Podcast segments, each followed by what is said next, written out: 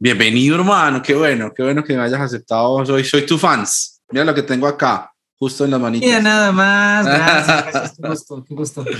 Súper chévere. Sí, no, pues es que ya uno codeándose pues con celebridades, eso es otro nivel. No, no, también tu contenido es súper bueno, ¿eh? Igual te sigo.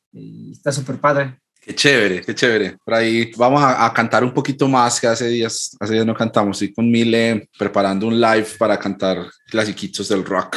Eso está padrísimo, como le meten multimedia, le meten música y además está realmente bastante, bastante bueno en el paquete. ¿Y cómo te fue con la vacuna? Bien, ¿eh? la verdad que no, no tuve mayor este, complicación, un poco de fiebre, y cansancio, pero todo bien. Ah, hemos sobrevivido a cosas peores. Buenísimo. No te mata, te hace más fuerte, decía Nietzsche.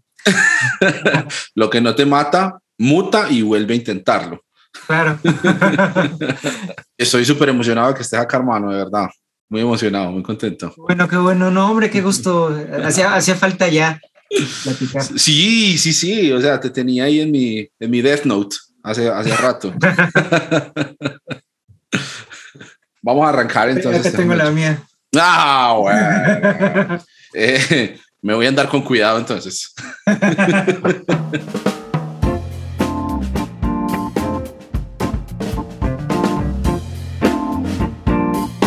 Episodio 50 de Notas Sueltas acaba de comenzar. Ay, Dios, este es un episodio muy especial. El número es redondo, es perfecto, es un número supremamente diciente, ahora que lo pienso, y tengo un invitado, por supuesto, a la altura de este número de episodio. Es un personaje que no necesita mayor presentación, pero yo insistiré en presentarlo, por supuesto. Es decano de la Facultad Latinoamericana de Teología Reformada. Además es profesor de la Comunidad Teológica de México. Es investigador y es, póngale cuidado, escuchen con atención esto investigador y estratega senior en Lexia Insights and Solutions. Es, ya, sé, ya sé, ya sé que ustedes ya saben de quién les estoy hablando, no importa, voy a continuar. Es antropólogo social por la Universidad Autónoma Metropolitana de Iztapalapa, eso es en México, y además tiene estudios de teología en el Seminario Teológico Presbiteriano de México. Como si fuera poco, es autor, blogger, acabo de descubrir que además es podcaster eh, y es un personaje que despierta amores y odios por igual. Bueno, no sé si por igual, pero amores y odios. En el inframundo de las redes sociales es conocido como mis tiliches teológicos, el señor tilichero Raúl Méndez. Qué emoción tenerte acá, hermano. Bienvenido. Muchas, muchas gracias, Abner. También es un gran gusto para mí. Qué padre, ¿no? Cuando lo que vemos en redes sociales empieza a cobrar voz, empieza a cobrar rostro eh, entonces, pues un gran, gran placer estar aquí platicando contigo. Espectacular. Para mí es una gran emoción. Déjame decirte de entrada que admiro mucho lo que dices, me río mucho con lo que dices. Más que todo me río mucho con lo que te responden. Eh, eso, bueno, eso pasa mucho, ¿no? Eh, pero sí, sucede mucho esto en las redes sociales y sobre todo hace algunos años que empezó como a moverse mucho toda esta propuesta de conversaciones alrededor de temas teológicos con gente haciendo unos contenidos muy interesantes, pero yo creo, creo que no hay mucha gente que se atreva a decir las cosas que dices vos y por eso está muy, muy chévere poder conversar contigo hoy. Entonces, Raúl, pues arranquemos, hermano. ¿Qué tal si empiezas contándonos un poquito acerca de ti como, como, como persona, como individuo, como ser humano, ¿no? Más allá del tilichero, más allá de toda esa, toda esa cosa estrafalaria que vemos en las redes sociales, ¿cierto? Y todas esas lides que tienes que librar contra las hordas defensoras de la sana doctrina. ¿Quién es Raúl Méndez? ¿Cómo es tu historia de fe? ¿Qué te ha pasado en el camino? ¿Qué te pasó, hermano? Por Dios, ¿qué, qué te hicieron? Eh, cuéntanoslo todo, por favor. Mira que me, me, gusta y agradezco mucho esta oportunidad, porque la verdad es que hay de verdad personas, círculos que, que sí me ven y ven al mismísimo demonio. Eh, entonces, esta oportunidad de reivindicarme, de verdad que la, la valoro bastante, porque causa, causa sorpresa, ¿eh? ¿eh? Y casi es algo que tengo que estar diciendo recurrentemente. Yo soy cristiano. yo soy cristiano casi que desde niño. Yo tenía cuatro años cuando mi mamá se convirtió al Evangelio. Okay desde los cuatro años yo ya iba a la iglesia y cantaba alabaré, alabaré al Señor y me agarraba de las manos con los niños encoleteadas en la iglesia. tenía cinco años cuando la hija del pastor de la iglesia donde iba, que tenía mi edad, oró por mí en lenguas, porque esta niña ya hablaba en lenguas a los cinco años de edad.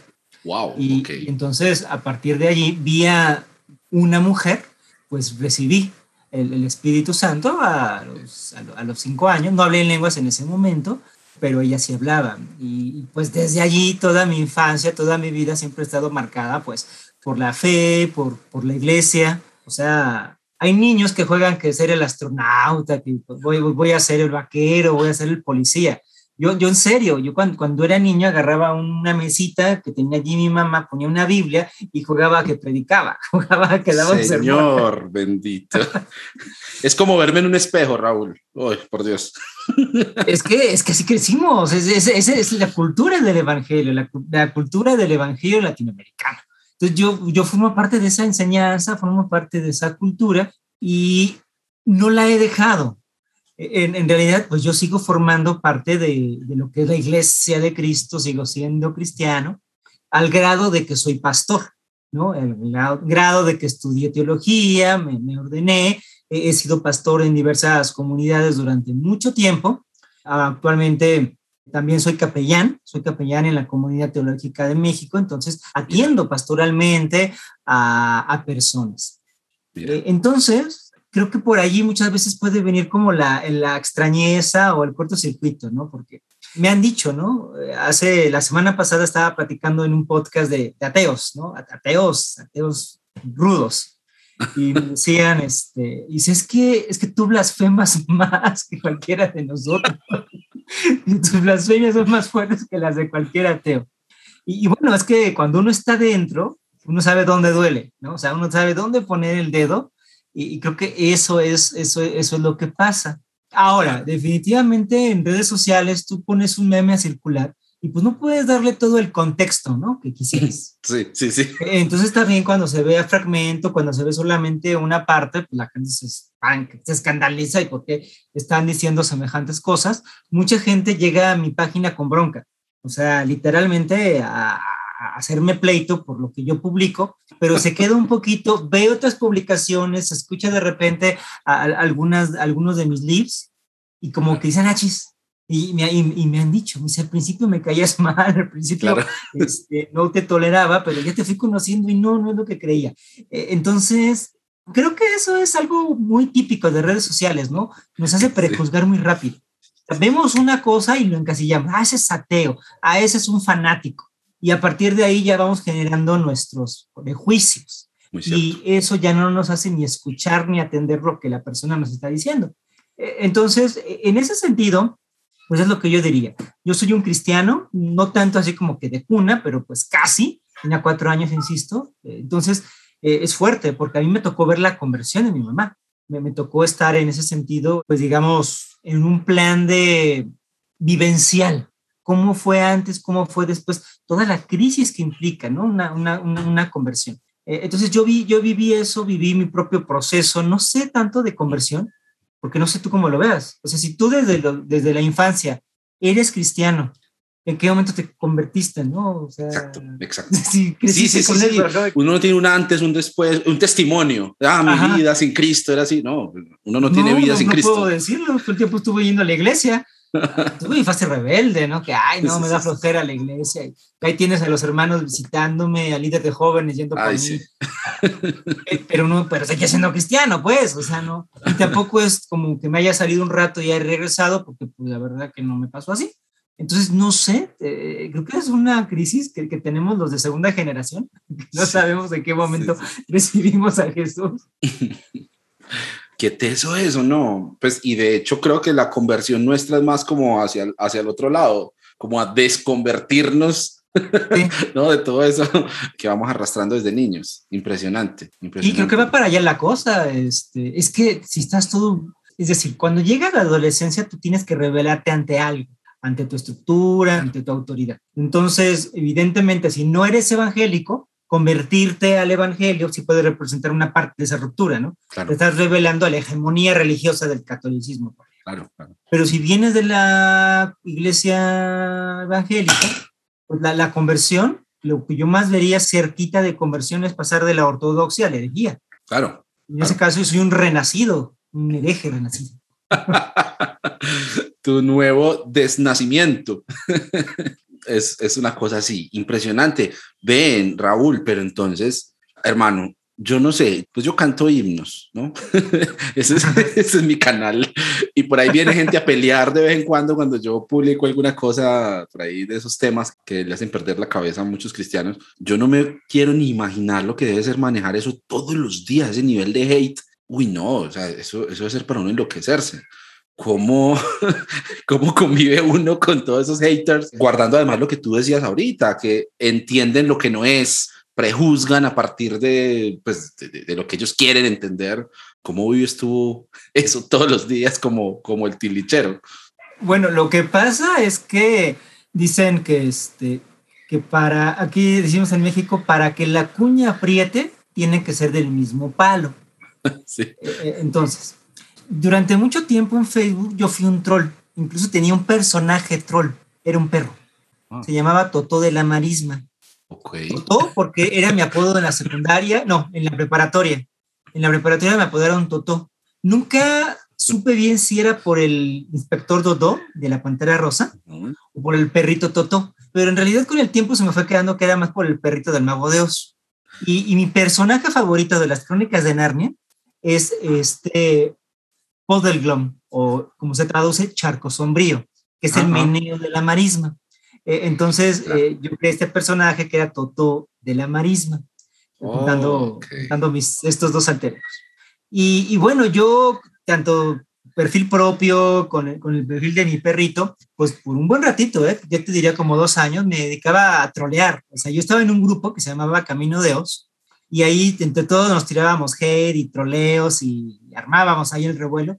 Llegó un punto en donde hice un cortocircuito en, en el grupo y hubo pleitos internos y terminé incendiando casi casi el grupo. Wow. Y también me metí a grupos de ateos este, a, a molestarlos, literal, o sea, con, con, el, con, el, fin de molestar a los ateos, ¿no? Y, pon, y de ahí salió esa, esa tan famosa frase, que según yo ni es mía, pero bueno, yo creo en Dios porque sé que no existe. Uh -huh. Y era mi carta de presentación. Bueno, había grupos de ateos donde yo ponía eso y a los cinco minutos ya me habían bloqueado. O sea, ya, no había, no había más que decir. Entonces, junto con otros amigos, junto con otros amigos que conocí ahí en Camino de Oz, nos dedicábamos a eso, ¿no? Este, meternos a polémicas, dimes, diretes, eh, el uso del meme como dispositivo de réplica. Este, bueno, lo vengo utilizando desde hace muchísimo. Eh, entonces yo me fogué con eso, o sea, yo me fogué también siendo un troll, pues conozco cómo piensan eh, esas entidades. De tal manera que hoy, cuando llegan a la página ciertamente tirando hate o que llegan verdaderos trolls, pues digamos que sé cómo desactivarlos. Te puedo decir que al momento no he tenido así un problema serio de hate o, o de troll, de troleo, porque hay más o menos, los voy sorteando, porque ya sé más o menos en qué momento darles de comer Claro. En qué momento decirles, ¿sabes qué? Ni te hago caso y solitos se mueren de inanición, ¿no? Don't look to the monsters, decían en los Simpsons. Entonces, eh, creo que se, se, debe a eso, ¿no? Este, no soy un santo, no, no, no, soy para nada este, un, un, santito, entonces, este, en ese sentido no es que me la pase completamente la defensiva, sino que pues entiendo, ¿no? Cómo es la, la dinámica. Y yo aplico proverbios, ¿no? Al necio respóndele conforme a su necedad. ¿no? Entonces llegan acá tirando, tirando, mentando madres y muy enojados, pues respondo igual, les, les respondo así, pues también como que de repente se sacan de onda y bueno, ya dejan de molestar. Pero sí cansa, ¿eh? No te, no te creas, de repente, eh, por ejemplo, yo no tengo activadas las notificaciones de la página, además de que son un montón, sí es muy pesado el desgaste de tu imagen en redes sociales, que claro. te, te reportaron en una página, que te denunciaron en otra, te toman fotos, o sea, te agarran fotos de tu cara de, y la hacen meme, pero en plan mal, en plan, eh, en plan de burla. Por una parte, pues yo entiendo es como inevitable y pues por otra parte no está uno para perder el tiempo viendo qué dicen de uno. Claro. Eh, entonces creo que en ese sentido me costó trabajo aprenderlo, te puedo decir como fue al año de la página. La página la abrí en 2019, inicios casi eh, al año me di cuenta que no podía hacer eso, o sea, yo no, no podía estar solamente pensando en mi imagen o en mi reputación y dije que las cosas sigan, yo, yo hago lo que hago, yo sé lo que tengo, pues ahora sí que yo sé quién soy y pues ya, ¿no? La, la, la gente opine lo que quiera opinar. entonces también es un poquito de eso, ¿no? De, decir, bueno, pues ya, mira, no me afecta lo que otras personas puedan decir, no les gusta lo que digo, no les gusta quién soy, tampoco soy monedita de oro, pues, para que le venga claro, a todos. Claro, claro. Vení, Raúl, y aquí escuchándote se me ocurre una pregunta que espero que no tomes a mal.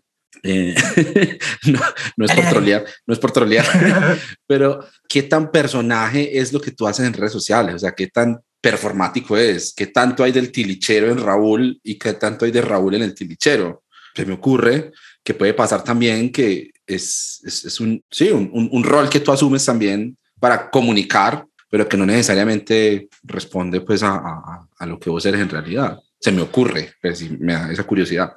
Es que no tienes idea, es una pregunta que me hacen, o sea, me escriben así, ¿de verdad eres cristiano?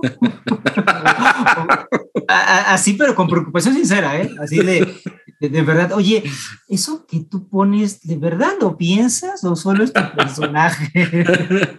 sí, sí, total, total, pero, o sea, no solamente por eso, sino también, además, porque para sobrevivir a toda esa jungla vos tenés en cierto modo que ponerte, ponerte algo encima para pasar por en medio de todo eso. Pues digo yo, o sea, me pongo en tus zapatos, pues, y, y, es lo que se me ocurre pensar. Mira, lo, lo primero, soy yo. Te digo, sí tuve un personaje troll y, jugaba juegos de rol y, en fin, con todo eso, ¿no? De, porque yo, yo, yo como perro, o sea, yo era un perro. Incluso eh, de repente, ya sabes que se te va el, el typo, una falla de ortografía y, respondía el, otro, ja, ja, ja, ni sabes escribir. Y yo le respondía, oye, soy un perro, sorpréndete de ser la máquina.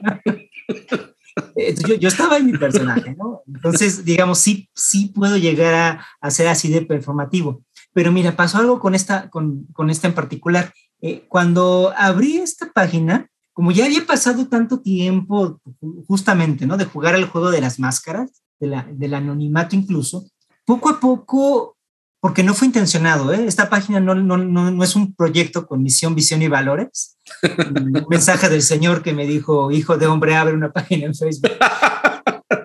No, literalmente fue súper espontáneo, no tenía ningún proyecto, ningún plan. Creció muy, muy orgánicamente. Pero sí me di cuenta de algo. Dije, lo que yo quiero empezar a poner aquí es la verdad, es honestidad, es lo que sí pienso, lo que soy. E, evidentemente no es que me refleje en todos los memes o que todo lo que ponga en los memes sea un reflejo de mi vida, porque sería imposible. Pero ciertamente sí lo hago con mucha transparencia. Por eso eh, esto, esto, esto que, me decías, ¿no? De las cosas que, que digo es que las cosas que digo ni siquiera son principalmente heréticas, son heréticas de rebote o, por efecto. Lo que yo hablo es lo que siento, lo que pienso, lo que creo de una forma honesta. Mira, un contacto puso ayer una publicación sobre la inerrancia bíblica. ¿Qué opinas de la inerrancia bíblica? En su hilo de conversación, él tenía que poner capturas de pantalla censuradas de personas que le habían dado una respuesta por interno. Es decir, respuesta de personas que no creen en la ignorancia bíblica, pero no pueden decirlo públicamente. Imagínate el, nivel de dogmatismo que pesa sobre las personas. Tú no puedes decir públicamente que no crees algo que está conforme a la ortodoxia o conforme a la sana doctrina. Mm. Porque eres pastor, porque igual tu trabajo depende de eso, ciertamente, porque eres cristiano, porque qué va a decir tu familia, qué va a decir tu mamá, qué te van a decir en la iglesia. Y hay un gran ocultamiento. De hecho, a mí constantemente me escriben diciéndome, oye, es que yo pienso como tú, pero nunca se lo había dicho a nadie. Oye, es que eso que tú dices, yo lo había pensado, pero creí que era el único que yo pensaba eso. Así, literalmente te puedo decir que al menos dos, tres veces al mes alguien me comenta eso. Y, literalmente sí me han dicho, oye, es que yo soy pastor, pienso como tú, pero nunca voy a decir lo que tú estás diciendo. Eh, entonces, cuando empecé a recibir ese tipo de mensajes, como que también caí en cuenta de eso y dije, creo que estoy en un lugar que sí pudiera llamarle hasta cierto punto privilegiado de poder expresarme libremente. Eh, entonces, lo único que yo quiero hacer, lo que yo quiero decir, es soltar mis pensamientos como yo los pienso. Si algo no me parece de la fe, lo digo. Si algo lo veo contradictorio, lo voy a decir. Si no estoy de acuerdo con una doctrina, pues lo, lo, digo. Y fue muy rudo sobre todo para muchas personas, porque esa barrera de discreción, como que, ay, es que eso no se dice, de eso no se habla, la rompí y, empecé a hablar de cuestiones que la gente pensaba, pero que no quería cuestionarse, no se atrevía a hacerlo en público. Mm. Entonces, e, en ese sentido, te puedo decir que paradójicamente lo que hago en la página es completamente al revés de un personaje. Es al contrario, es, es vaciar espontáneamente lo que pienso. Claro que también depende mucho de las emociones. Puede que si estoy muy enojado, si estoy muy triste, si estoy muy feliz, pues va a ser distinto lo que diga de Dios, de la Biblia, etcétera. Y por eso muchas veces publico cosas contradictorias, porque yo soy un ser contradictorio, por supuesto, pero honesto. Eh, entonces es lo que hago. Por eso también de repente me pongo tanto cuanto medio espiritual y de repente sí mando mensajes que son casi, casi que esterificantes. Y, ahí es cuando la otra parte, sobre todo los, los, los, ateos, los agnósticos, se sacan de onda y me dicen, señora, ya me lo cambiaron, ¿no? sigo siendo el mismo. Pero es que eso, eso pasa cuando te atreves a, a expresarte libremente. O sea, un, un, día puedes tener la crítica más ácida hacia tu fe y al otro día, como hace 15 minutos, estaba escuchando las canciones de Adrián Romero, ¿no? Y no pasa nada, ¿no? Y santo, santo es el Señor.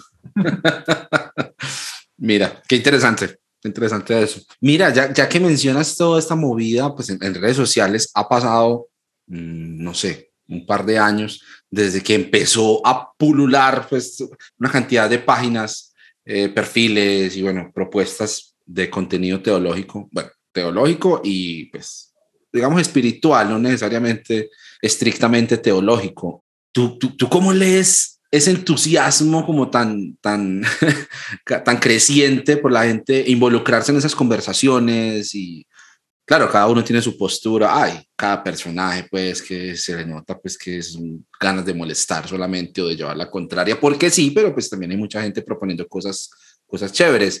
¿Tú cómo lees ese entusiasmo? Porque las redes sociales son muy antiguas, pues ya una década por ahí rondando y eso, pero es más bien reciente como ese florecimiento en Latinoamérica de tanta gente proponiendo cosas alrededor de la teología y de las conversaciones, desde su credo, desde su, desde su tradición, desde su, espiritualidad, obviamente, pero ¿tú, ¿tú cómo lo ves desde tu orilla? Yo lo veo en TikTok. Allá a finales del año pasado, yo escribí para la revista de la comunidad teológica, que se llama Domain, un artículo sobre teología juvenil en el modelo de TikTok.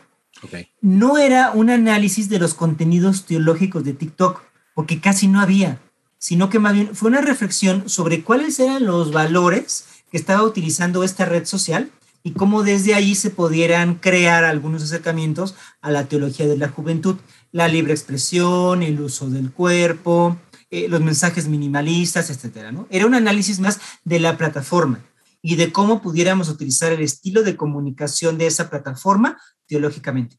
Pero yo recuerdo que puse, no es un análisis del contenido teológico en TikTok. Y te juro que finales 2020 no había mucho.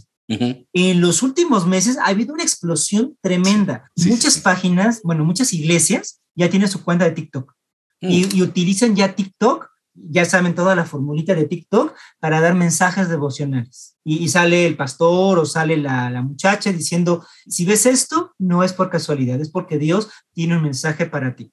O te ponen preguntas, ¿no? Preguntas que me hacen por ser cristiana, por ser evangélica. Eh, entonces, recientemente TikTok se llenó. O sea, los cristianos ya llegaron a TikTok. Y yo creo que eso también va a provocar que quizá algunos se salgan, porque si están este, realmente de una forma muy intensa, ¿no? Incluso eh, secciones muy fundamentalistas y súper conservadoras, ¿eh? Así que en contra de la evolución, en contra de la homosexualidad, en contra de todo. Y ya están ahí en TikTok. Hace unos meses, o sea, poco más de medio año, no, no, no era el, el tenor general. Entonces, tienes razón, ha habido un frenesí por ir creando cosas, porque en parte esta generación eh, estamos descubriendo la versatilidad comunicacional. O sea, estamos viendo todas las posibilidades de comunicación que tienen los mensajes teológicos. No es casualidad. Martín Lutero y Calvino fueron de los primeros en utilizar pasquines para comunicar las ideas de la reforma, ¿no? Este, eran folletos. Ahorita son súper comunes y ya es un mecanismo de comunicación que básicamente no es útil pero en el siglo XVI, poquito tiempo de haberse inventado la imprenta, literalmente la reforma protestante revoluciona la comunicación y utilizó esos medios, no solamente los medios existentes, sino que creó nuevas formas de comunicación, incluso comunicación visual. Ciertamente no hacían ídolos, no hacían imágenes, pues, pero la disposición de los templos, sobre todo los templos suizos, los templos reformados, era teología visual. El púlpito enfrente de la mesa de comunión, señalando que era más importante la palabra que los sacramentos. Era todo un discurso teológico a partir de lo visual. E, entonces, siempre hemos tenido en teología un encuentro, digamos, con las ciencias de la comunicación, con todo lo que tiene que ver con este, esta forma de difundir mensajes. Lo que ocurre eh, el, día de hoy es que las iglesias y algunos grupos teológicos ya se han dado cuenta del potencial de comunicación que hay en redes sociales. Por ejemplo, memes hace cinco años era sacrílego utilizar un meme de Jesús, hacer un, ah, o sea, eso lo hacían los ateos, ¿no? Eh, eh, memes de Jesús. No, no, los hijos de Dios no hacían eso. Hoy ya hay iglesias que se comunican con memes. y hay grupos juveniles que se comunican mm. con memes. Eh, entonces, en la medida en que estamos rompiendo los miedos a, los medios de comunicación, pues creo que es lo, es lo que ha pasado, ¿no? Recordarás cuando le teníamos miedo a la tele, al radio, al cine, no, no había que ver la tele porque la tele era del diablo, hasta que el hermanito tuvo su programa en la tele, entonces tuvimos que volver a comprar la tele pues, para ver el programa del hermanito. Claro. Pues creo que es lo, es, es lo mismo, ¿no? Y ahorita, pues el descubrimiento del meme, y el descubrimiento de TikTok y el descubrimiento de, de plataformas digitales, creo que es lo que está potencializando muy fuerte estos nuevos contenidos teológicos. Claro. Y eso trae a las redes, lo que estabas diciendo, un montón de gente que, bueno, la verdad, a mí me parece que el nivel de beligerancia que muestran, pues no sé si la mayoría, pero una gran cantidad de cristianos en redes sociales es impresionante. Y quiero apelar no solamente a tu quehacer teológico, sino también a tu visión como antropólogo, ¿no? ¿Qué dice eso acerca de los cristianos como, como grupo social, como de salir a arrasar con todo lo que sea pensamiento divergente o, sí, todo lo que suene a, a, herejía para, para su concepción del mundo? Me parece que para empezar es un acto de violencia, o sea, en la medida en que tú quieres imponer una visión única de la realidad, hoy en un mundo plural, global, que tiende tanto a la laicidad como a la secularización, pues sí, este tipo de intentos monopolizantes del pensamiento sí son vistos pues con violencia, son vistos de forma agresiva. De tal manera que estamos en una situación tal que este tipo de evangelización es políticamente agresiva. Es bastante, bastante claro. Pero la, la razón de que estos grupos sean tan, como tú dices, tan, tan, tan beligerantes, tan monopolizantes, tan maniqueos, ¿no? O sea, es contra mí o conmigo, no, no, no, no puede haber medias tintas. O crece en la creación o crece en la evolución, no puedes mm. pensar eh, distinto a cualquiera de esas dos posibilidades, ¿no? Es el tercero excluido de Aristóteles. Bueno, entonces, eh, eso lo que está revelando es un debilitamiento cultural de estos sectores evangélicos. Y es algo que puede parecer contraintuitivo, porque todo el mundo el día de hoy, analistas diversos, están hablando del boom de los pentecostalismos o el boom de los fundamentalismos, el famosísimo giro a la derecha que, se ha visto, sobre todo en, en Latinoamérica. Pero desde mi perspectiva, e, estos grupos, cuando precisamente son tan incisivos, tan agresivos, tan este, beligerantes en su actuar, pues lo que, lo que están revelando es una amplia confrontación cultural.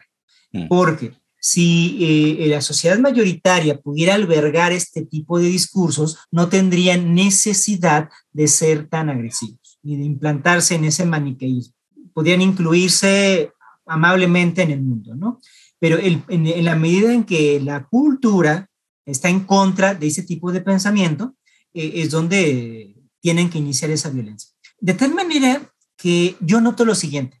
Yo noto que hoy, sobre todo los fundamentalismos, se encuentran anclados en el ejercicio político. Otra paradoja, porque en los 80 la política era del diablo. Hoy no. Hoy queremos el diputado cristiano, el senador cristiano, si se puede, el presidente cristiano, el partido político cristiano. Mm. ¿Pero por qué? Porque es poder, porque culturalmente están derrotados.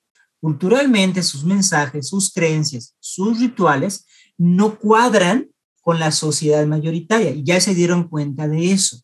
Entonces, si no puedo ya convencer por las buenas, pues voy a convencer por las malas. Si no puedo convencer ya de forma cultural y con evangelización tradicional de convencimiento de los corazones, voy a convencer mediante el aparato político y mediante reformas constitucionales. No voy a convencer culturalmente de que el aborto sea asesinato, porque la gente mayoritariamente no cree eso pero sí puedo intentar modificar la constitución para que penalice el aborto o para que no lo despenalice y entonces siga manteniendo esa visión del mundo. Si están recurriendo a estas acciones políticas o a esta confrontación tan directa, es porque culturalmente se encuentran perdiendo su poder, su poder de convencimiento, su poder de atractivo. La, la gente realmente ya no, no traga ese tipo de discursos solo Jesús salva, ya no es un discurso culturalmente aceptable, como lo fue en los 60, en los 70,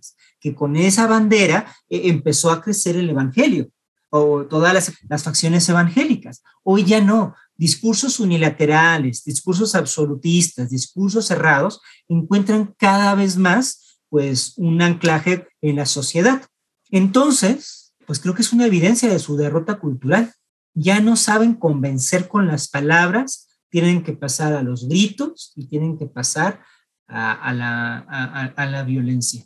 Qué interesante eso. Aquí en Colombia tenemos la expresión patadas de ahogado. Ándale. Unas patadas de ahogado del cristianismo. O sea que es, bueno, pues no sé si atreverme a decir esto, o sea, pues me puedo atrever a decir esto porque a mí nadie me va a hacer caso en lo que yo diga. Entonces, eh, podría uno decir que el cristianismo está acabando, al menos ese cristianismo. O sea, tal vez en un par de décadas estaremos viendo el nacimiento de algo nuevo. Y es una cosa que yo pensaba hace un tiempo con unos amigos, y es que tal vez por estar precisamente en el ojo del huracán, de un momento de tanto cambio y de tantas cosas pasando alrededor con respecto a lo que estamos viendo de la gente respondiendo a esos cristianismos tradicionales, pues puede que sea un momento de cambio tan grande que en unas décadas se, le ponga un nombre histórico, así como a la reforma, ¿no? Que el Lutero y Calvino y todos ellos no decían, bueno, entonces ya llevamos tres meses de la reforma, ellos, no, ellos no sabían, estaban pasando cosas y ellos iban, ellos iban allá haciendo cosas eh, eh, y ya ahorita nosotros lo nombramos así. Es como el, este señor que sale de su casa allá en Alemania y le dice, ahorita vengo esposa, voy a ir a la guerra de los 30 años. Exacto. sí, sí, sí, mira, mira, mira. Wow, qué interesante, eh, eh, qué interesante. creo que eh, esto, tú sabes que una bestia herida es más peligrosa. sí, porque sabe que le queda poco tiempo.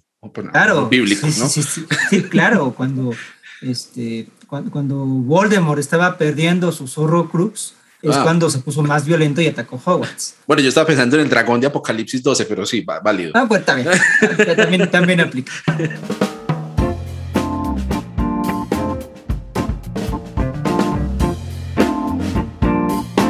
Voy a hacer una pausa para recordarles que Notas Sueltas es un podcast del cancionero cristiano. Si quieren conocer más sobre estos dos proyectos, pueden ir a buscar la página web www.cancionerocristiano.com y allá van a encontrar no solamente un montón de contenido, sino también los enlaces para todas las redes sociales en las que se encuentra este proyecto. Si les está gustando este episodio y si disfrutan de este podcast, pues sería bueno que se lo recomienden a otros, a sus amigos, a sus conocidos, a la gente de su antigua iglesia. y también si le dan me gusta, se suscriben, comentan, comparten. Esas cosas tan sencillas de hacer están ayudando mucho a difundir este proyecto y a darle visibilidad en redes sociales. Escríbanme a través de las redes o al correo electrónico info y así podemos conversar. Bueno, sigamos con el episodio. Entonces, e, este, esta derrota cultural, cultural y comunicativa. Cultural porque sus valores ya no se corresponden con lo de la sociedad. Esta onda como que de la virginidad, de la dominación masculina, etcétera, empiezan a causar escosor. Claro. Digo, eso no significa que el machismo esté acabado, que ya no estemos en un patriarcado. Sencillamente es un valor específico que está generando conflicto. Entonces, a nivel cultural, de prácticas y de valores, ya no. Y a nivel de comunicación, son cada vez más lejanos sus mensajes. Mensajes que convencían mucho hace unos, hace unos años, el día de hoy ya no tienen sentido. O sea, si hoy se para rescate y canta, deja que te toque Jesús, más bien como que causaría risa, ¿no? Como que te va a tocar, ¿no? Sí. y, con la historia del bajista, pues también. Sí, sí, sí, sí. Este, nos llevó a la, la, práctica el canijo. Entonces, ya no funciona. Algo pasó.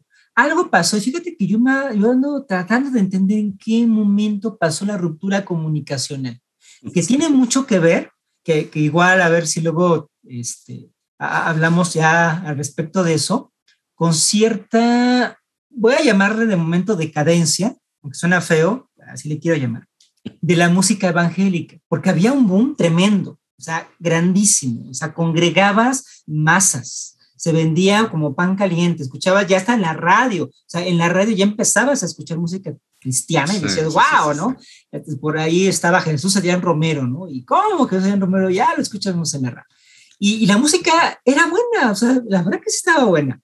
Pero hay un hiato, así como tipo 2004, 2006, e, en donde como que vino una crisis y todos se fueron para abajo, salvo algunos casos. Algunos casos, este, pero bandas cristianas, como que ya fue su ocaso. O sea, fue, fue la salida de Petra, la salida de, de, Guardian, eh, lo último que hizo Mortification, en, términos de rock, ya, ya no hubo algo, ¿no? Mm, mm. Y, y, los que venían detrás, como que dejaron, se dejaron llevar demasiado quizá por el marketing y empezaron a hacer cosas muy raras. Y sí, sí, sí, ¿qué, es esta música, no? Sí, pienso en Newsboys saliendo Por ejemplo, la trágica película de Dios no está muerto, ¿no? Ay, Dios. Bueno, bueno la, la, la, película, esa película es que ya, ya, o sea, yo veo esa película que tiene cierto presupuesto, dirección y todo. Y la otra, la de Newsboys, no sé si la has visto, donde está en el circo. Ah, sí, sí, claro, claro. Una película malísima, de muy mala calidad, muy bajo presupuesto, pero esa película está mejor. Esa película está tan más divertida que, que, la saga de, de, de, Dios ha muerto, que ya habla justamente, ¿no? Como de esa decadencia, de eso tan forzoso. Los mismos mensajes. O sea, ¿cómo, cómo es posible en el 95? Estaba Jesus Freak ¿no? Con DC Talk. Fue una revolución tremenda a nivel musical, mensaje estético de todo tipo. Mm. Y después tienes, ya 15 años después, este, a Michael Tite en Casa Blanca defendiendo las políticas de Trump. ¿Qué diablos pasó? ¿Cómo y cómo, cómo ocurrió eso? Entonces, hay una ruptura por ahí a inicios de, de, de los 2000 que precisamente nos habla de la crisis de comunicación de las iglesias. Yo lo veo mucho con la música. O sea, la música tenía mucho sentido, sabía dónde llegar, cómo colocar mensajes y lo empezó a perder. Eh, se fueron por las rutas fáciles, eh, se fueron ya por, este, por los caminos conocidos, no hubo algo así como nuevo, no lo hubo. Los salmistas empezaron también con su, con su decadencia, eh, los mensajes de los sermones, se, acabaron los sermones y empezaron las conferencias. Y empezaron las plenarias o empezó el, el coaching espiritual. Y, todo esto es un signo, a mí me parece justamente de, que el mensaje en, algún momento empezó a dejar de ser. Ya este mensaje de Jesús, como el que te rescata de tu miseria, el que te rescata de los vicios, el que te rescata del dolor, empezó a, dejar de ser efectivo. Y, entonces las iglesias y los mensajes tuvieron que irse por una parte a preservar a los que estaban, con mensajes de disciplina, de mundo es perverso, tú quédate solamente aquí. Mm. Y cambió, ¿no? Porque antes era incluso el salir, ¿no? Este, otra vez rescate, ¿no? En la calle, esa canción, ¿no? En la calle los buscó y un, un manifiesto, ¿no? De agarrar y salir a donde está la calle. Y, y después no saben qué, regresense a la iglesia porque ahí está muy feo. Y a ver cómo retenemos a los que ya están y entonces empezar a, a manejar quizás cierto emocionalismo, ¿no? Este, pero ya en un emocionalismo del de antes, del calorcito del pecho que te hacía caer. Emocionalismo en el sentido de, ay, pero es que mira tu vida y es que mira cómo puedes crecer, la prosperidad, todo, la mística del dinero que también es muy fuerte, porque ya no hay evangelio, ya no hay evangelio. O sea, me llamó mucho la atención un meme, pues una página que decía, lo que hace un pastor. El pastor lidera, ejecuta, supervisa. El pastor hace todo menos pastoria. A estos niveles estamos. Y el Evangelio se trata de cualquier cosa menos de mensaje como tal, mensaje bíblico. Ya es un mensaje espiritualoide que mm. usa a Jesús como mero eslogan, pero no es algo ni siquiera que esté basado en la Biblia. Qué tenaz. Y qué bueno que lo mencionas, porque me tiras ahí el gancho para una pregunta que con la que he estado soñando hacértela, ah, hacértela directamente a ti, porque te he escuchado y te he leído una idea que a mí me tiene, me tiene cabezón, me tiene cabezón. En todo ese mover de redes sociales y de aparición de, discursos muy interesantes y de conversaciones muy interesantes al respecto a, a las visiones teológicas para el siglo XXI, pues entonces aparece una facción muy, muy, que me parece a mí, que está tomando mucha fuerza y es como una facción que se alinea del lado progresista de, del momento con la Biblia en la mano. Entonces, diciendo, no, no, venga, leamos mejor la Biblia, porque lo que la Biblia realmente quiere decir eh, está acorde o, o, no necesariamente acorde, pero no está en contra de las vindicaciones del momento, por ejemplo, la lucha por la igualdad para las personas sexualmente diversas o la lucha, las vindicaciones feministas, eh, etcétera. Pero entonces aparece el tilichero bajándonos de esa nube y diciendo, no señor, la Biblia no es para eso. No, eh, ¿te gustaría eh, eh, tratar de expresar esa idea brevemente? claro, es muy, muy, muy buena. Es que mira, el llamado progresismo teológico tiene un grave problema de conservadurismo y es la autoridad bíblica. Mm. El progresismo teológico no se ha atrevido a deconstruir la autoridad bíblica. Entonces, los derechos humanos tienen que pasar por Jesús. O sea, ¿por qué defendemos los derechos humanos? Porque Jesús fue un defensor de los derechos humanos. Y me parece preocupante. Me parece muy preocupante que hagamos depender algo tan necesario como son los derechos humanos, las garantías de las personas a vivir su sexualidad, a vivir sus creencias, a vivir su cuerpo, como su voluntad lo designe, que tiene que ver con la libertad humana, todavía intentando anclarlo a un discurso religioso. Me parece, me parece eso bastante riesgoso. Es como cuando te dice un fundamentalista, no, es que tú sí sigues la Biblia porque sabes que robar es malo. Y la Biblia dice, no robarás entonces ya ves que si sigues la Biblia, que la Biblia es importante. O sea, no, pero un momento, yo no voy a robar porque lo diga la Biblia, yo no voy a robar porque tengo una conciencia ética y sé que eso no se tiene que hacer. Claro. por cierto, que antes que lo dijera la Biblia en Éxodo 20, lo dijo el Código de Hammurabi, de donde se basó la Biblia. Así es que en dado caso, eh, estoy siguiendo el Código de Hammurabi. Y, eh, pero es lo mismo con esos intentos progresistas, ciertamente no, no todos, pues, pero, pero sí yo creo que los más visibles, que tienen todavía que utilizar la Biblia, Dios y Jesús como eslogan para estas reivindicaciones. Yo creo que tenemos que dar un paso decisivo y decir, no, señores, la Biblia es un libro patriarcal.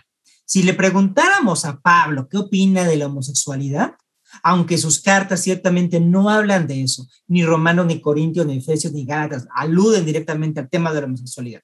Pero si planteamos a Pablo ¿qué onda con la homosexualidad? Seguramente nos diría que no. Si se lo planteáramos eh, al Antiguo Testamento, aunque en el Antiguo Testamento tampoco se habla de la homosexualidad como hoy lo entendemos, seguramente nos diría apedremos. Claro. Porque la Biblia sigue siendo un libro patriarcal. Eso no lo podemos negar. No es un libro solamente que habla cuestiones bonitas o de la dignidad humana. No lo es. Eh, es un libro que tiene más de 2.000 años de haberse escrito en contextos del antiguo cercano oriente, del imperio romano, por lo tanto sus valores no pueden ser los mismos que los de nosotros. Creo que hay que abandonar cualquier idea de autoridad bíblica pretendiendo que tenga que ser normativa para nosotros el día de hoy, porque no es el sentido. Y lo que pasa con los progresistas es que siguen diciendo, sí, pero es que es porque Jesús. O sea, me dicen, y de repente, es que Jesús fue un modelo de masculinidad deconstruida. A ver, un momento. Jesús, un modelo de masculinidad deconstruida, el que tenía una mujer arrodillada ante él y que le dijo perra, Jesús, un modelo de masculinidad deconstruida, no trabajó durante tres años viviendo de las donaciones de las mujeres ricas que financiaban su ministerio. Y cuando se trató de dar los cargos del movimiento, escogió a su banda masculina, a sus doce allegados que tampoco trabajaban y que también vivían de las mujeres para ser sus apóstoles. Eh, ¿En qué, momento o de dónde cabe exactamente esa masculinidad deconstruida de Jesús? ¿O por qué necesitamos hoy mirar a Jesús para deconstruir nuestra masculinidad? Creo que no es necesario, al contrario, habría que utilizar nuestra masculinidad actual para criticar el modelo de masculinidad de Jesús. Imagínate, o sea, se supone que en aquellas épocas los hombres tenían que proveer. Ciertamente es un dictado patriarcal. Ah, Jesús no siguió el dictado patriarcal de proveer. Ah, ok, entonces que ser un holgazán o pasarte la vida pasando por Judea eh, es la, es la solución de, cómo tiene que ser un verdadero hombre. Creo que no va por ahí la cosa, ¿no? Eh, entonces creo que es eso, es, y, y, eso es lo que, lo que yo he señalado respecto de ese progresismo teológico, que no se ha atrevido todavía a cuestionar el fondo de la cuestión, que es la autoridad de la Biblia. La Biblia es un libro de inspiración divina. Lo peor que podemos hacer es considerarla un manual normativo. La, la, la, Biblia es una orientación existencial, son las expresiones y experiencias de muchas personas y muchos pueblos respecto de Dios, respecto de lo sagrado. Y yo creo que eso es lo que le da valor a la Biblia, no que sea un manualito para tu vida. Claro, pero entonces, ¿para qué nos sirve la Biblia entonces? O sea, ¿qué, qué hacemos con la Biblia, uh, Raúl? Yo creo que para empezar no le sirve a todos. Hay gente que puede vivir muy bien su vida sin, sin, sin leer la Biblia. Hay algunos pues, que nos gusta leer la Biblia, ¿no? O sea, nos gusta la Odisea, nos gusta este, Harry Potter, nos gusta El Señor de los Anillos, nos gusta leer la Biblia también, ¿no? Y de toda esta literatura sacamos buenas enseñanzas y moralejas y reflexiones. Pero la Biblia en particular, a, a mí lo que me parece clave de la Biblia son sus contradicciones. Eso es para mí lo más maravilloso. También viví mi fase de apologeta también viví mi fase donde quería oh, conciliar el evangelio con la wow. verdad y por qué la Biblia no se contradice, etcétera. Entonces, este, no, sí, me, me leía mis, mis, libros, ¿no? De evidencia que exige un veredicto. Bueno, entonces, hoy ya y sobre todo aquí me sirve mucho la mirada antropológica porque la mirada antropológica siempre pone el acento en el conflicto social, ¿no? la contradicción. Y se da cuenta que mediante el conflicto es donde surgen las cosas y cómo surgen las cosas. Entonces, la Biblia tiene contradicciones y es bueno aceptarlas, porque a mí me parece maravilloso. O sea, piensa tú en el relato del diluvio. Sabemos que hay dos relatos de la creación, Génesis 1 y Génesis 2, uno sacerdotal, otro ya vista. Del diluvio también hay dos relatos, solamente que no están paralelos, sino están cruzaditos. ¿no? En un relato dice que Noé mete a dos animales de cada especie. En otro relato dice que mete a siete animales puros y a uno de los impuros. Eh, en uno eh, Noé haya gracia y en otro Noé es justo. Sabemos las diferencias teológicas tan grandes que hay entre justicia y gracia. Eh, entonces son dos relatos distintos, pero, pero mira tú, esos dos relatos están entrelazaditos, de tal manera que estás leyendo un versículo del relato sacerdotal del diluvio y el siguiente versículo es del relato yavista y el siguiente versículo puede ser del relato sacerdotal y uno dice una cosa y otro dice otra cosa. Y sin embargo, los dos, las dos versiones, están en el mismo pasaje. ¿Sabes cómo se le llama eso? Democracia, pluralidad. Wow. Eso es la Biblia. En la Biblia cabe democráticamente tanto Santiago como Pablo. No, no, no, pero es que en el fondo no pensaban, no pensaban tan distinto. Bueno, en el fondo creían en Jesús, ese es el punto, pero sí que tenían diversas versiones respecto del papel de las obras y de la gracia en la vida cristiana. Y creo que hacemos muy mal en tratar de disminuir esas diferencias cuando hay que acrecentarlas y poder decir, qué maravilla. Alguien como Pablo, que tenía una diferencia de pensamiento tan distinta como Santiago, y los dos están en el mismo libro. No es ni de lejos el mismo Dios que encontramos en el Antiguo Testamento al Dios que encontramos en el Nuevo Testamento. Son distintos. Y el primero en reconocerlo fue Marción, el, el hereje gnóstico del siglo II. Según yo, es el padre de la crítica textual de la Biblia. Y sin embargo, Antiguo y Nuevo Testamento en la Biblia cristiana se unen, se complementan, preservando sus contradicciones. Ese es el valor de la Biblia. Nos enseña un modelo de diálogo plural y democrático, pero también tengo un axioma. Le llamo el axioma tilichero de hermenéutica bíblica. Ok. este axioma dice, para todo versículo bíblico que sustente algo, existe otro versículo que dice lo contrario. Puedes encontrar. Un versículo dice que somos salvos por gracia, otro te va a decir que en él, que también con las obras. Si uno dice que, que, Dios es todopoderoso, otro te va a decir que de repente eh, Dios este, no pudo contra la maldad. Si uno te dice que Dios es amor, de repente otro te dice que Dios endureció el corazón de Faraón. Mm. Entonces, en la Biblia siempre encuentras contradicciones muy acendradas. Y en lugar de tratar de reconciliarlas artificialmente, creo que vale la pena mantenerlos porque eso, esa gran contradicción del texto bíblico, nos da por algo lo que denomino disidencia de pensamiento. La Biblia te enseña a tener disidencia de pensamiento. Saber que tú puedes pensar una cosa y alguien más puede pensar otra cosa. O que tú un momento creíste una cosa y luego cambiaste y pensaste una cosa distinta. Mm. Y eso es lo que hace falta el día de hoy en este mundo paradójicamente posmoderno de verdades absolutas.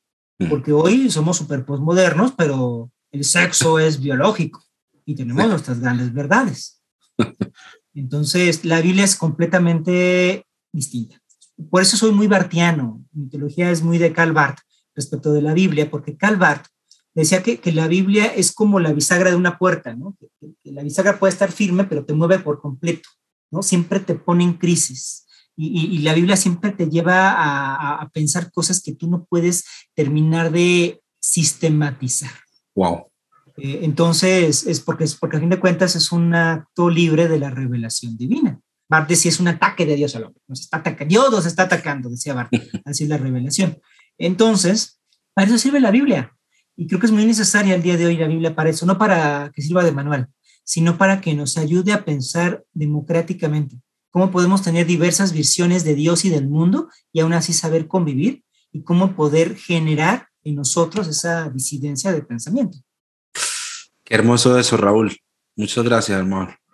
Me estoy conteniendo para no, para no gritar acá como una fan enamorada. Eh, mira, em, hablemos de otras cosas frikis, porque yo veo, me vas a perdonar. ¿Me parece?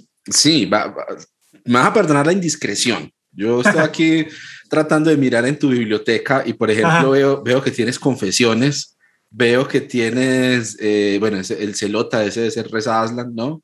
Veo que más allá tienes Mil y una noches. Veo que en la pared tienes a Ranma y medio y a L de Death Note. Y todo eso convive en, en el mismo cuarto y en la misma cabeza. Y yo, como tú, creo que pertenecemos a una generación que recibimos un discurso de prevención y, y, de miedo a ese tipo de cosas. Y, eh, eh, leí en, en, Dios Nueva Temporada, un libro maravilloso, te felicito, hicieron muy buen trabajo leí y me identifiqué fuertemente y, y, me dolió la historia que cuentas ahí. Voy a hacer un pequeño spoiler, lo siento. La historia que cuentas de cómo te deshiciste de una colección. Uy, eso me, es que me duele decirlo. ¿Sabes por qué me duele decirlo? Porque yo hice lo mismo. Porque a mí también me hicieron quemar, eh, también me hicieron quemar CDs, me hicieron quemar afiches, me hicieron quemar libros así de acordes para guitarra, de, de, de tablaturas, de, de, bandas de rock, de progresivo. Y, yo, y, todo eso era del diablo, todo eso era Satanás y Josué Irión. Y bueno, en mi iglesia era Josué Irión los videos que nos ponían, ¿no? Y los mensajes subliminales y Starry to Heaven y el Hotel California y bueno, todo ese discurso que de alguna manera sigue lo descubro en mí mismo, sigue como por alojado, como en un rincón especial de mi corazón donde guardo mis más profundos temores, ¿no? de que tal vez eso sea cierto y tal vez por, de todas maneras, dejarme arrastrar por esas cosas del diablo, es que ahora estoy conversando con Raúl Méndez y asintiendo a las cosas que él dice, ¿no? Eh, pero, pero qué lindo poder convivir con esas cosas de nuestra infancia y aún en nuestra vida adulta, con esas cosas que nos emocionan, que nos hacen fantasear, que nos llenan la cabeza, que nos dejan lecciones bacanas para nuestra vida. Hermano, ¿qué tienes para decirle a la gente con respecto a reconciliar esas mitologías tan diversas, ¿no? La mitología actual de los videojuegos, del cine, del manga, del anime, y reconciliarlo con la fe, porque de pronto para algunos sigue siendo un, tema de, temor ahí. Pues mira, es que ahí está mucho de la clave. No creo que se pueda del todo reconciliar, pero lo que nos enseña la Biblia es que la contradicción puede pervivir. No tiene todo que amarrarse, no tiene todo que, que, tener un pensamiento único. La, mayor parte de nuestra vida vamos a vivir en contradicción total, somos seres contradictorios. La Biblia por eso es contradictoria, nuestra experiencia cristiana es contradictoria. Eh, entonces, yo, yo sé, o sea, yo, yo sé que hay diversas lecturas, animes, producciones cinematográficas que no reconcilian, sino que son una transgresión al pensamiento cristiano. Son una transgresión a lo que puede decir la Biblia, incluso una transgresión a mi propia identidad.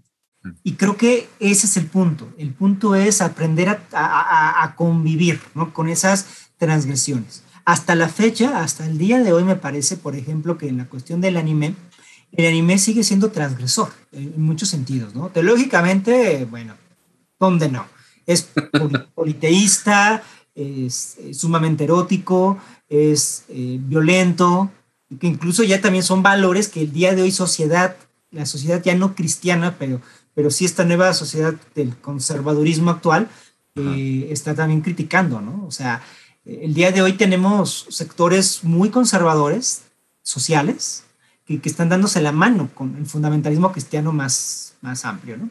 Mm. Eh, entonces, sigue siendo transgresor. Creo que, o sea, no hay manera de una reconciliación total. El valor aquí más bien es aprender a entender esas contradicciones y entender que tenemos constantemente que estar transgrediendo este, pues, normas fáciles. Mm. Y constantemente pues, estamos en, algo dinámico, ¿no? Somos seres dinámicos que nos estamos reconstruyendo. Ahorita este es mi cuarto, yo no sé en cinco años cómo vaya a ser, que, vaya, que vaya a tener. Este, yo, yo, ruego que no tenga por allí este, a Dawkins o a unos de los nuevo ateísmo, ¿no? Ahí en un póster gigante. no sé qué vaya a ser en, en, en, en, el futuro. Nos estamos construyendo. Y es que, mira, nos enseñaron que aceptar a Cristo es morir, literalmente. Porque una vez que tú aceptaste a Cristo, ya no puedes cambiar. Ya no puedes cambiar. Tienes que vivir en tu primer amor. Entonces, cuando aceptas a Cristo, ya no piensas como antes, no vas a regresar a ese pensamiento y tienes que mantenerte en el pensamiento actual. Entonces, literalmente, tienes que dejar en suspensión tus criterios, tus valores, tus ideas, porque ya estás como un nuevo nacimiento, un renacido. Entonces, en ese sentido, pues es una, es una muerte, porque te estancas, te estancas completamente. Y a mí me parece que eso tiene que contrastarse con una visión de la vida, incluyendo la vida cristiana, más fluida. A mí me encanta cuando Lucy se presenta con Aslan en El Príncipe Caspian y se aparece de nuevo allí que ya estaba pues buscándolo, ¿no? Porque andaba ahí Peter peleándose con, con los telmarinos y ve a Aslan y le dice, ay Aslan, es que te ves más grande. Y le dice Aslan, es porque tú estás más grande y mientras más crezcas, más grande me verás. Eso es, o sea, eso es. No es un asunto de estancarte y de regresar todo el tiempo a la senda antigua o al primer amor. No, es que vas, vas fluctuando, vas, vas creciendo. Como piensas hoy, seguramente no pensarás mañana y tu Dios de hoy, pues no va a ser el mismo Dios de mañana, va, va a ir cambiando y hay que aceptarlo. Eh, entonces, eh, no, no es buscar la reconciliación, sino el conflicto, ¿no? Este, sí, quizá alguien pueda encenderse las alarmas con esto porque es marxismo lo que estoy diciendo. Es, es, dialéctica, es, materialismo dialéctico, ¿no? Es la tesis, la antítesis y luego inicias de nuevo. Otro conflicto ad infinitum, hasta que se te acaba la vida. Entonces, constantemente es eso, estar luchando con uno mismo y, mantener en tensión los compuestos, no reconciliarlos, sino mantenerlos en tensión. Wow, brutal. Me has mostrado un camino interesante. Muchas gracias, Raúl. Quiero recomendar de paso el libro Dios Nueva Temporada y mis capítulos favoritos son el de la liturgia queer de Radma y por supuesto Harry Potter y el misterio de la piedad, una cosa tan Hermosa. Sobre todo la idea que, que tomas con el espejo de OEC. Wow. Bueno, listo. Búsquenlo, por favor, cómprenlo, lean. Raúl, una última pregunta que te quiero hacer para, ya, para ya dejarte ir a descansar, porque claro, tenemos gente huyendo en desbandada de las iglesias, de esos discursos. Ya hemos conversado un poco sobre ese debilitamiento del cristianismo tradicional desde su propuesta cultural, pero también desde su propuesta espiritual, porque entonces para la gente que ha estado toda la vida dentro de la iglesia ha sido muy complicado convivir con esas formas y también con esos modos abusivos que muchas veces existen en la estructuralidad de la iglesia pero a algunos nos gusta como insistir en eso de juntarnos con otros para vivir la fe. Tenemos como esa necesidad, ¿no? De, de y perdóname la palabra que voy a usar, congregar. no, eh, palabra tan fea, eh, congregarnos, juntarnos con otros. ¿Será que insistimos en eso? ¿O, tú cómo lo ves? ¿Será que, pues bueno, o sea, me, imagino cómo lo ves porque eres antropólogo, ¿no? Pero eh, me gustaría escuchar lo que tienes para decir al respecto. Bueno, y es que no solo como antropólogo, creo que esto es completamente teológico. O sea, por una parte, creo que ya eh, ha sentado yo no soy progresista, ¿no? por esto que ya, ya he mencionado y porque no creo en una ideología del progreso. Pero tampoco soy liberal, es okay. otro de los motes que, que suelen ponerle a uno. Tampoco soy liberal porque el liberalismo se basa en el individualismo y eso hace mucho daño, porque termina siendo solamente un egoísmo a fin de cuentas. Entonces, creo que es muy importante no dejar de congregarnos como algunos tienen por costumbre. Ciertamente, sí, sí es importante porque necesitamos recuperar el valor de la colectividad, el valor del grupo y más estamos pasando por este confinamiento de pandemia, donde estamos viviendo individualismos forzados, forzosos, en confinamiento de la misma casa, en donde estamos perdiendo vínculos, el contacto, es que no es lo mismo. O sea, no es lo mismo la pantalla cuando tienes a la persona a tu lado, cuando claro. puedes estar en el mismo espacio, no es lo mismo. Ahorita no es prudente hacerlo, definitivamente. Los casos siguen en aumento, la enfermedad nos sigue atacando.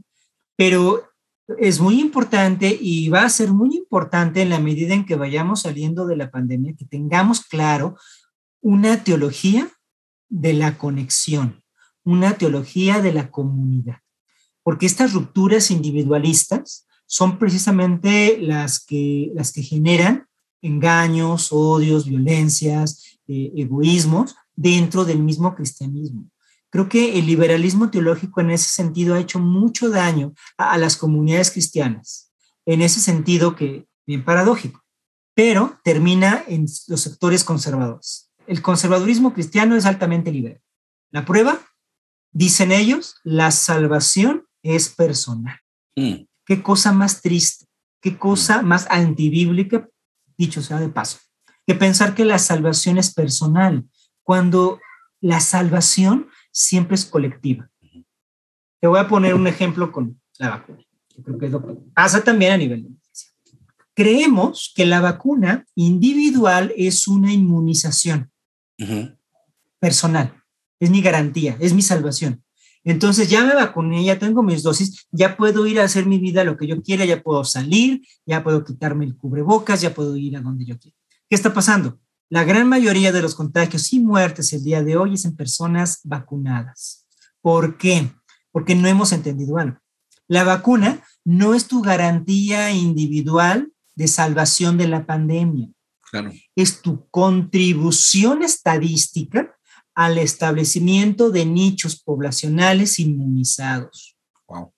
Eso es lo importante de la vacuna. No es que tú estés vacunado, es que todos logremos tener la vacuna a gran escala para que el virus termine de inocularse en más personas. Claro. Pero la, la, vacuna, como es vista con ese egoísmo, es, ah, yo me vacuno, y si no quiero, no me vacuno.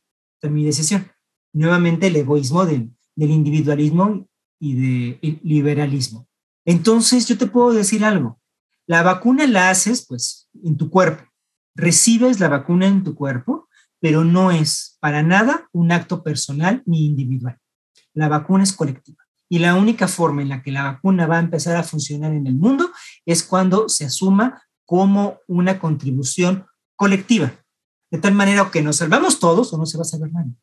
Lo mismo pasa con la salvación en términos evangélicos. La, salvación no es solamente que yo reciba a Cristo en mi corazón y que salga, a mí me parece maravilloso, como lo, describe este John Bunyan en El progreso del peregrino. Mm. Cuando cristiano se da cuenta que su ciudad va a ser destruida, porque vive en ciudad destrucción, Sí. Mira tú que, pasar toda una vida en una ciudad que se llama Ciudad de Destrucción nunca pensar que... Debió haber sido una gran sorpresa, sí, sí. Qué, sorpresa, ¿no? Quedó como, como, como, como, el meme, ¿no? Sorprendido. Bueno, nos da cuenta, Cristiano, que Ciudad de Destrucción va a ser destruida. Bunyan plantea una escena que a mí me parece es la representativa del liberalismo teológico que, insisto, incluye el fundamentalismo y el conservadurismo más radical dice que le dijo a su esposa, no le hizo caso, le dijo a sus hijos, no le hicieron caso, y que él agarró, salió corriendo y le decían, estás loco, ¿por qué te vas? Y él agarró y se tapó las orejas gritando, vida eterna, vida eterna, vida eterna. Ese, ese cristiano egoísta, obsesionado por su propia salvación, dejando a su familia por salvar su trasero, es justamente el modelo teológico del cristianismo del día de hoy, que viene de ese liberalismo. Están tapándose las orejas y gritando vida eterna, no me importa nada más, con que me salve yo es suficiente. Y eso tiene que cambiar. Tiene, tiene, que cambiar. Ya no podemos seguir viviendo solamente pensando que se trata de que yo me salve. Es creer en el Señor Jesucristo y serás salvo tú y tu, casa.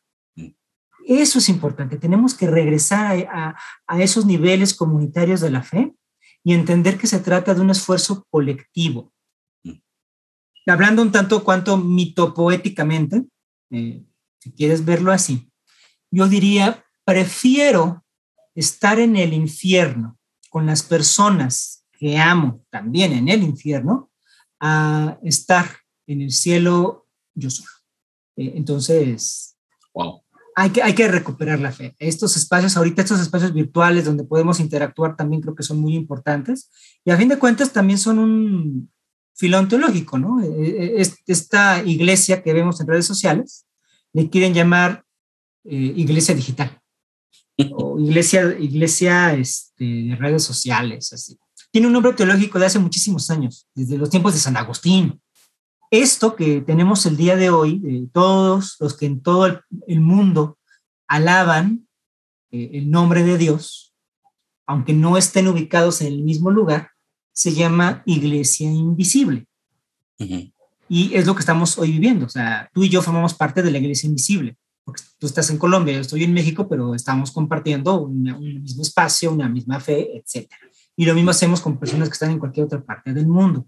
Entonces, creo que esto, esto de la iglesia invisible que estamos viendo hoy vía las redes sociales y vía toda la comunicación virtual es muy bueno. Y ojalá eso despierte en nosotros la, la conciencia de la comunidad porque dices muy bien, el cristianismo está cambiando, quizás está acabando esta versión de cristianismo.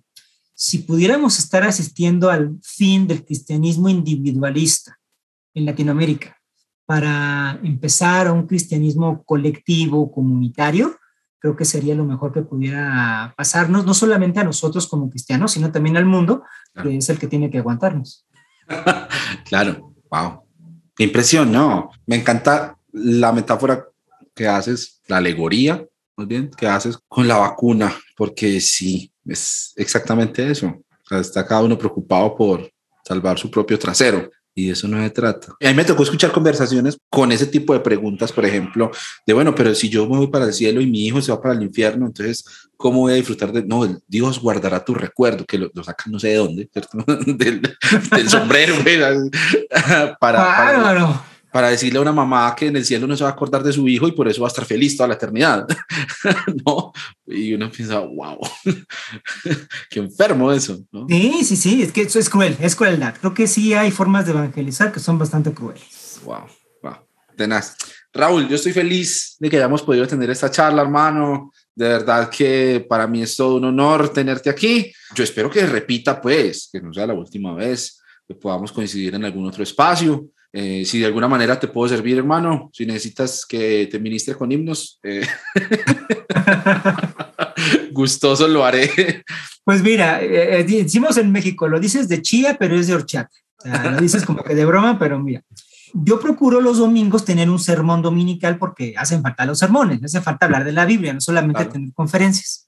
Lo que no tengo durante mis sermones es un momento de alabanza, que la verdad que yo no canto, no toco instrumentos. Entonces, si, algún, si en algún domingo nos ponemos de acuerdo y tú ahí te conectas junto conmigo y, nos hace el, opening del sermón con unos cantos, este, oye, yo estaría más que contento. Igual nada más déjame ir pensando un poquito este, el modelito y a ver si para septiembre nos ponemos de acuerdo un dominguito y... Adelante, pero por favor, para mí será todo un privilegio, claro que sí.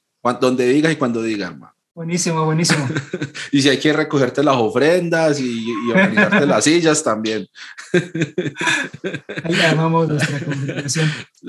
Seré el, el, ujier del tilichero, seré orgullosamente. y bueno, este, tu fondo de tu pared está fantástica, me, me encantó. Este, estoy ah. viendo a, a, Mario Bros. Te voy a compartir ya, aprovechando, este, un artículo que escribí hace unos meses, que es sobre Mario Bros y, oh. Calvart. ¡Wow! Fantástico. sí, este es este, me, me, basé mucho en Mario Odyssey, en la nueva, el, reciente, pero en general es Mario, Mario, todas las dimensiones teológicas que tiene Mario Bros. ¿Por qué constantemente y por qué Peach representa a Dios? Ese, ese, ese objeto de, de, deseo por el que nos desvivimos y siempre que creemos que ya estamos y alcanzando a Dios, cuando decimos, es que esta es la doctrina de Dios, es que aquí ya entendí lo que Dios me quiso decir y creemos que podemos tener atrapado a Dios en nuestro dogma, nos aparece un Toad diciendo, gracias Mario, pero nuestra princesa está en otro castillo. Siempre, siempre en otro maldito castillo. Ay, qué hermoso. Pues te lo voy a pasar, te lo voy a pasar, creo que te va a gustar. Por favor, por favor, yo compartiré. Raúl, ah, qué hermoso, hermano. A, mí, a mí me dan ganas de que eso de la eternidad sea cierto para uno poder hablar toda la eternidad con gente así como vos. Eso, pues, ojalá. Gracias, gracias. hermano, un abrazo muy fuerte. Muchas gracias por venir aquí, por aceptar la invitación. Y bueno, no, pues nos estamos conversando. ¿Listo? Claro que sí, estimado. Qué gusto. Muchas gracias por la invitación. Abrazo para todos y todas quienes se quedaron escuchando hasta esta hora. Quédense conectados con notas sueltas. Besos y mucho juicio. Chao.